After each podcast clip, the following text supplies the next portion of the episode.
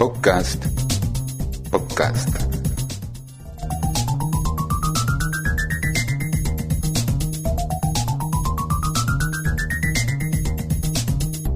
En síntesis.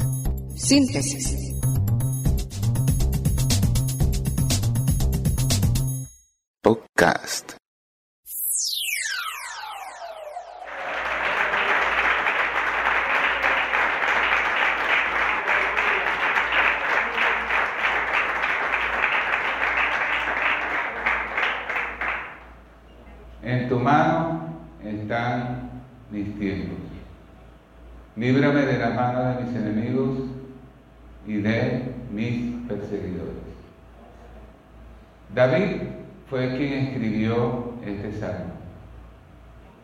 Note de, de antemano que está en plural, mis tiempos, dijo David. No dijo mi tiempo, sino mis tiempos. Es un dato que va a tener que recordar para irlo concatenando durante la administración de toda la enseñanza. Y tengo que decir que David, el rey, cuando escribe este salmo, cualquiera cree que David vivió todo el tiempo bien, sin problemas, sin tormentos. Y no fue así. Este salmo, cuando usted lo lee completo, se va a dar cuenta que cuando David escribe este salmo, está sufriendo indeciblemente. ¿Qué será lo que le pasaba a David? Porque era el rey, tenía dinero, tenía fama, tenía al Señor. En algunos de los salmos se nos dice, se nos anuncia por qué causa escribió David el, el salmo. Y entonces más o menos tenemos una idea. Pero aquí en este salmo David dice, líbrame de la mano de mis enemigos y de mis perseguidores. Y, e inclusive creo que llega un momento a buscar por lo que dice él en las palabras del Salmo. Dice, en tu mano encomiendo mi espíritu. Es decir, que él está creyendo, era, estaba tan mal, estaba enfermo, que él está creyendo que no hay esperanza, que hay un punto y final para él. Pero en medio de, lo traumático del momento que tiene que haber estado viviendo el rey David, hay una luz que siempre brilla. Y entonces David dice, pero tú eres mi Dios, y yo en ti confío. Y entonces dice lo que está en el versículo 15, en tu mano están mis tiempos. Vamos a hablar hoy, por cierto, y muy a propósito de esta palabra de David, de los tiempos. Vamos a hablar del tiempo.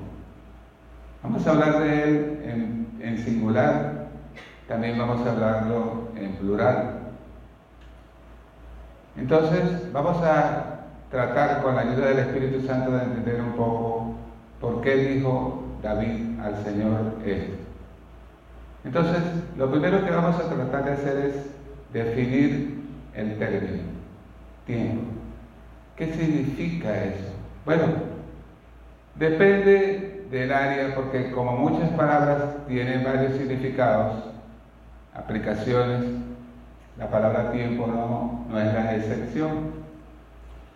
Entonces, dependiendo de qué se trate, por ejemplo, si es el clima, lo que tiene que ver con la climatología, entonces el tiempo es para decir el tiempo está lluvioso, por decirlo. Si es en términos de lo deportivo, entonces estaríamos hablando de que los equipos de fútbol tienen dos tiempos para jugar.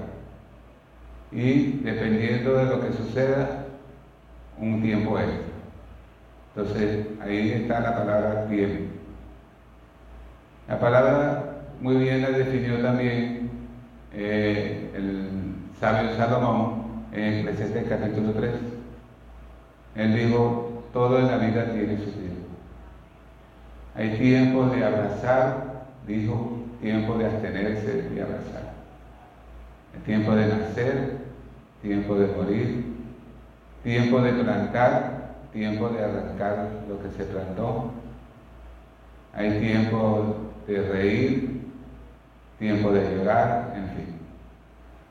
Entonces, es un tiempo que si nosotros hiciéramos un dibujo, trazaríamos un rectángulo.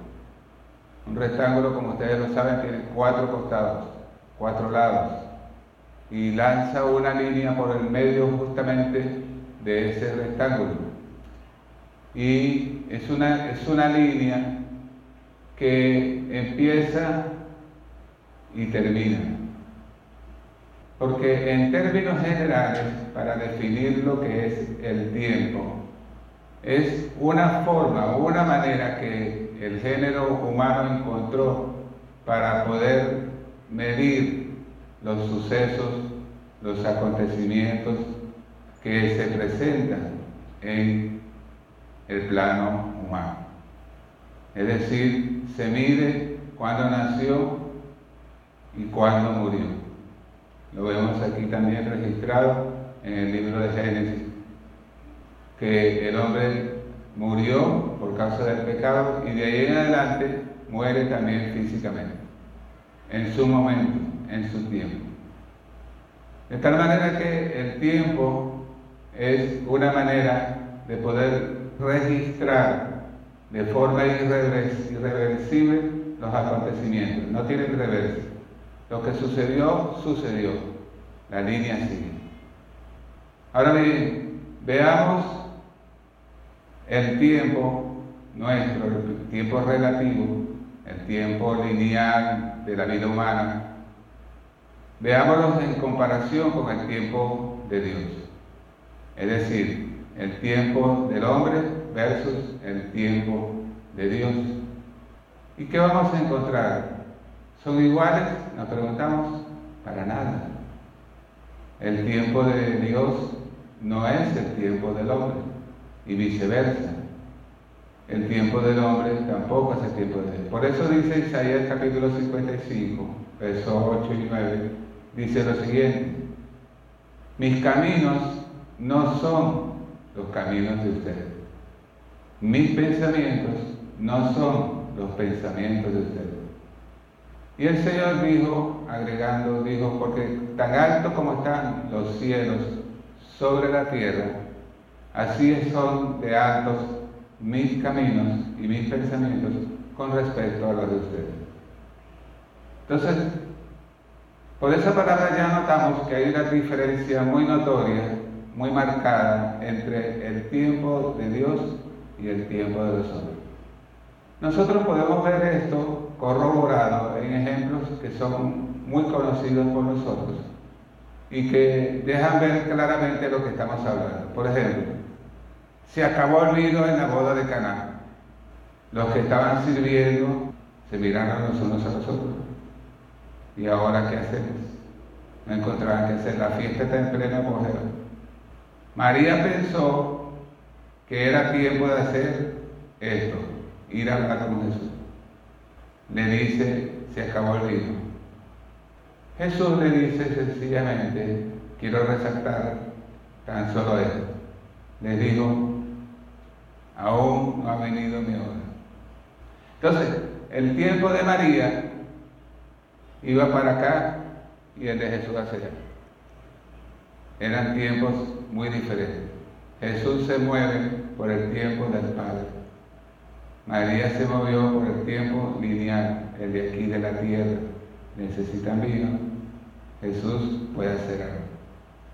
Pero él no estaba dispuesto a hacer nada fuera del tiempo suyo, el tiempo de Dios. Vemos también otro caso muy conocido, el caso de Lázaro. ¿Por qué inmediatamente no salió Jesús cuando le informan que el que él ama, que era Lázaro, se está muriendo, es decir, está grave, está muy enfermo. Pero Jesús usted y yo cuando leemos el episodio, todas las veces que lo lo leamos, nos vamos a dar cuenta de algo. Jesús como que lo hizo adrede, porque se quedó dos días más. Total, cuatro días. ¿Por qué no fue rápidamente? Eso lo descubrimos cuando llegamos al lugar de los acontecimientos y vemos que ya Lázaro está sepultado y que el cuerpo está en descomposición, porque tiene cuatro días. Por eso dice la hermana de Lázaro, Señor, y eres ya porque es de cuatro días. ¿Por qué no llegó antes? Por lo que estamos hablando. Porque el Señor determinó siempre lo mejor para sus hijos. Siempre determina lo mejor para usted y para mí. Por eso dice, yo sé los pensamientos que tengo para ustedes. Pensamientos de bien y no de mal. No llega antes porque lo hubiera encontrado agonizando. Pero él no quería sanarlo, él quería resucitarlo, que era mejor. Era mejor en función de que el impacto iba a ser poderoso, como ciertamente lo fue. Porque cuando Jesús dice, Lázaro, ven fuera, ya la piedra que cubría la tumba había sido quitada. Pero debemos entender que Lázaro no salió corriendo de la tumba, porque estaba todo envuelto en vendas, desde la cabeza hasta los pies. De tal manera que cuando el muerto, el que había estado muerto, que era Lázaro, oye la voz del Creador, Jesús, Lázaro, ven fuera. Él oyó, me llama. Es Jesús. Tiene que haber pensado acostado, acostado todavía. Afuera que había, afuera, eso estaba así. Una multitud. Algunos creyentes, muchos de ellos, la mayoría incrédulos, enemigos de Jesús. Por eso no llegó antes. Él quería que sucediera en, presencia de todos y cada uno de los que estaban allí. Porque todos y cada uno de ellos iban a recibir de parte de Dios algo maravilloso ese día. Iban a ser impactados. Necesitamos que Dios nos impacte. El muerto, el que había estado muerto, Lázaro, ha oído la orden de Jesús, pero no puede levantarse rápido porque está el cuerpo todo en vendas. Así que ustedes podrán imaginarse que se creó un suspenso. La puerta está abierta, ya no es, no es eso ningún impedimento, la puerta está abierta. Pero el que había estado muerto está luchando cómo pararse. ¿Cuánto le llevó eso de poder asomarse por la puerta de la entrada de la, cueva? No sé. Pero lo cierto fue que lo que haya durado, un minuto, dos minutos, tres minutos, cuatro, cinco minutos, sin que saliera Lázaro, dio pie para un momento que, Jesús quería, un momento de expectación, un momento de suspenso, donde los que eran enemigos del, Señor decían, hmm, no sale, no, se levanta, este es un falso maestro. Otros están llorando, otros están anhelantes, nerviosos, ¿qué irá a pasar? Dios ¿qué irá a pasar? Así nos ponemos nosotros. Cuando el tiempo de Dios es confrontado con el tiempo del hombre, así se pone. Nervioso, expectante, ansioso. Y por fin, cuando se asomó Lázaro, ¿qué creen que pasó? Exclamación. Algunos dijeron, ¡Ah!". otros aplaudieron, otros dijeron, bendito sea Jehová, Dios de Israel. Y otros se abrazaron los unos a los otros porque no podían creer lo que estaban viendo con sus propios ojos. Era un hombre que había estado cuatro largos días muerto y ahora, en el tiempo de Dios, el hombre se levanta y se asoma por la cueva y todo lo que sabía que Lázaro había estado muerto, ahora están impactados. el tiempo de los que querían ver otra cosa diferente a lo que había planeado Dios, choca el uno con el otro, porque las hermanas de Lázaro le dijeron las dos lo mismo a Jesús. Si hubieses estado aquí, mi hermano no habría muerto. Las dos le dijeron lo mismo, Marta y María. Jesús le dijo, yo soy la resurrección y la vida, tu hermano mi vida. Pero ella, la capacidad que tiene el Señor de asombrarnos, no tiene límite. Cuando tú piensas que tú pones punto y final a algo, Dios dice, no, no, borra ese punto, pon coma, porque esto sigue. Porque entiende que el tiempo de Dios es diferente, pero es el mejor. A veces hay que esperar y nos impacientamos, pero es el mejor. A veces es dolorosa la espera, pero es el mejor. A veces nos desesperamos, pero el tiempo de Dios es el mejor. Todo el tiempo es el mejor. Denle un aplauso, Señor, se lo merece.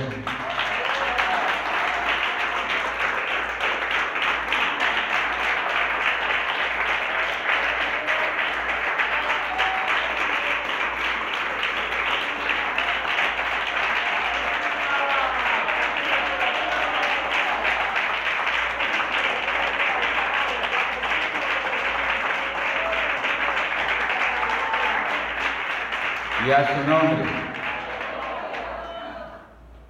Entonces nos preguntamos ahora, ¿y qué hacemos con respecto al tiempo o a los tiempos?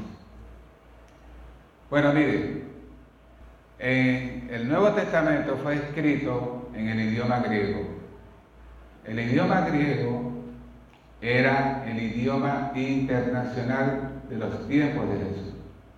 Para que tenga una idea, es como hoy el inglés es el idioma internacional. Y en griego la palabra tiempo tiene dos acepciones, es decir, dos significados.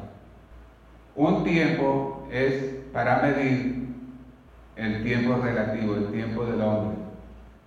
Y cada vez que los autores, los creadores, los escritores, inspirados por el Espíritu Santo, escribían la palabra tiempo en griego. El Espíritu Santo les ponía que tuviesen cuidado de poner la palabra indicar. De tal manera que ellos utilizaron dos palabras básicas y fundamentales que explican muchas cosas. Escribieron cronos para el tiempo del hombre. Cuando era tiempo de hombre, aparece la palabra cronos en griego que significa tiempo, pero es de hombre. Y la palabra kairos, la palabra aguda, que significa tiempo también, pero tiempo de Dios. Es en el kairos de Dios que nosotros debemos poner nuestra mirada, nuestra atención. Por eso David dijo, en tu mano están mis tiempos el tiempo cronos y el tiempo kairos. ¿Sí me están entendiendo? Entonces, veamos dos ejemplos de, que están en el Nuevo Testamento.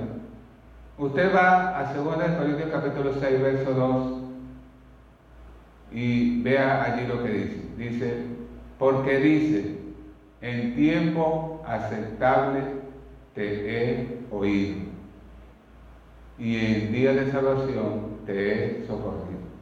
¿Sí, ¿verdad? ¿Sí está así en su Biblia? En tiempo aceptable. Segunda de Corintios capítulo 6, verso 2. En tiempo aceptable. ¿Tiempo qué? Aceptable. Te he oído, dice el Señor. Y en día de salvación te he socorrido. Dice añadiendo, dice más, dice, he aquí y fíjense la palabra que viene, ahora, el tiempo aceptable. Y he aquí, ahora, no mañana, no pasado mañana, ni siquiera dice un minuto después, sino que dice, y he aquí, ahora, el día de salvación. Gloria al Padre, al Hijo y al Espíritu Santo. De tal manera que si buscamos también en Gálatas capítulo 4, verso 4, ¿qué dice? Dice así. Pero cuando vino el cumplimiento del tiempo, Dios envió a quién? A su Hijo, nacido de mujer y nacido bajo la ley. ¿Para qué lo envió? Para que redimiese a los que estaban bajo la ley y recibiésemos la adopción de hijos. Y por cuanto hijos, Dios envió a nuestros corazones su Espíritu Santo, el cual clama, Abba Padre. Esto nos enseña que hay una comunión tan estrecha, tan sutil, tan sublime entre eh, un hijo de Dios y su Padre, que por el Espíritu usted puede decirle al Padre, Abba Padre, que significa papi. Los niños, ¿cómo llaman a su papá? Papito, papi. Pues así vimos una relación tan estrecha, tan cariñosa, tan sublime, de tanta cercanía entre usted como hijo o hija de Dios, que usted le puede decir al Señor por el Espíritu, clamando, papi, papi santo. Y eso es tierno. A Dios le gusta que usted clame, Abba Padre, que quiere decir papi santo. Gloria a Dios. En el Cairo de Dios es que suceden las cosas de Dios puntualmente, porque el tiempo de Dios es impecable, sin tacha, sin demora, ni se adelanta ni se atrasa.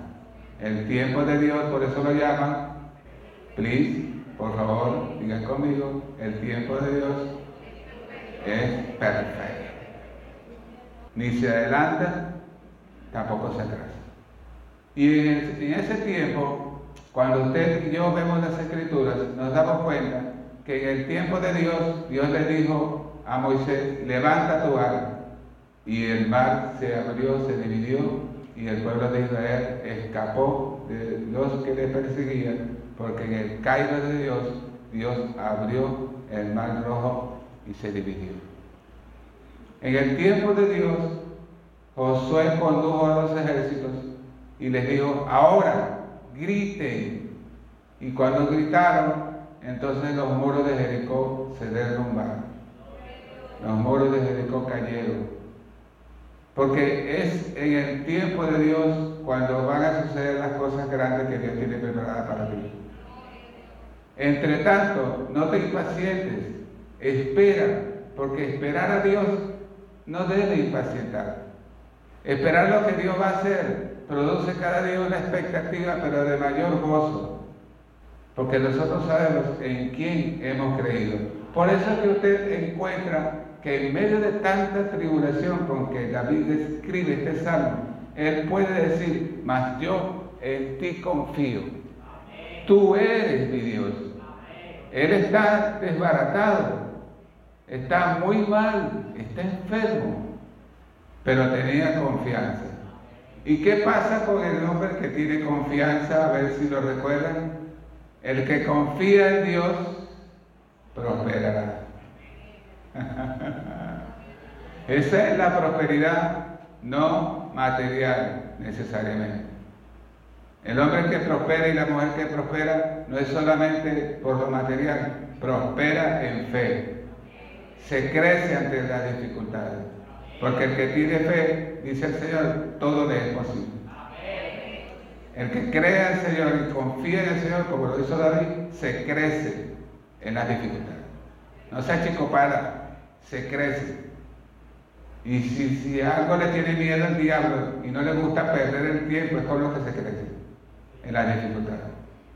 Él se va a buscar a los que hacía achicopada, porque sabe que ahí, ahí puede hacer el trabajo.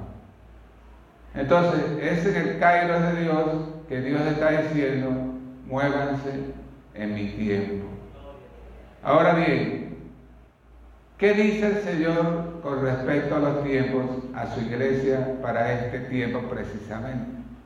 Bueno, Efesios 5, 16, 15 y 16. Efesios 5, 15 y 16, ¿qué dice? Dice así, miren bien cómo andan, no como necios, sino como sabios, viendo bien los días, aprovechando bien el tiempo, porque los días son difíciles. Es decir, que este es un tiempo que en lo que tiene que ver para nosotros con el tiempo de los hombres, que es el tiempo nuestro, es un tiempo que tenemos que visualizarlo muy bien porque los días son malos y hay que estar alerta. Salmo 90, el Salmo 90, verso 12 dice así, enséñanos de tal modo a contar nuestros días que, que traigamos al corazón sabiduría. De tal manera que esto nos enseña a conocer bien estos tiempos. Si ya lo sabíamos, usted refresca los datos. Porque es necesario que estemos claros, con precisión, muy entendidos de cómo son los tiempos y todas estas cosas que hemos estado escuchando hoy las tengamos presentes. Que mi tiempo no es el tiempo de Dios, que mejor es el tiempo de Dios que el tiempo de los hombres y que aprendemos a confiar en Él porque su tiempo es definitivamente perfecto. Y te aseguro de parte de Dios lo siguiente, ten fe, porque lo que Dios ha prometido a ti lo cumplirá. Y su tiempo cada día está más cercano. Lo que tus ojos verán harán que te asombres, porque te va a dar más de lo que tú te podías imaginar. De quien sea esa palabra, agárrala y diga gracias, Que el Señor la bendiga. Hasta aquí el mensaje de hoy.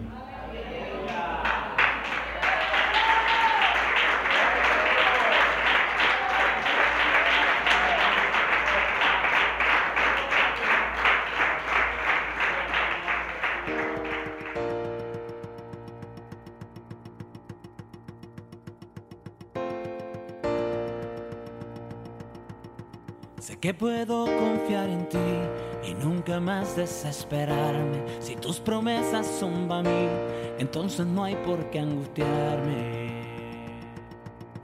Contigo me siento como un niño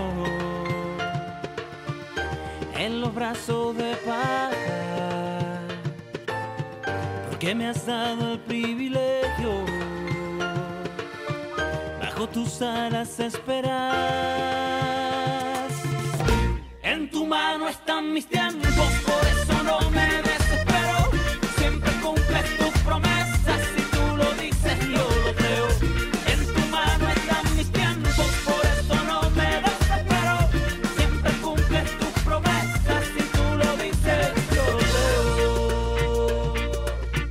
Hay quienes dicen que no puedo, que jamás lo lograré. Que mire el tiempo que ha pasado hasta cuándo esperaré ti está mi confianza y solo en ti esperaré.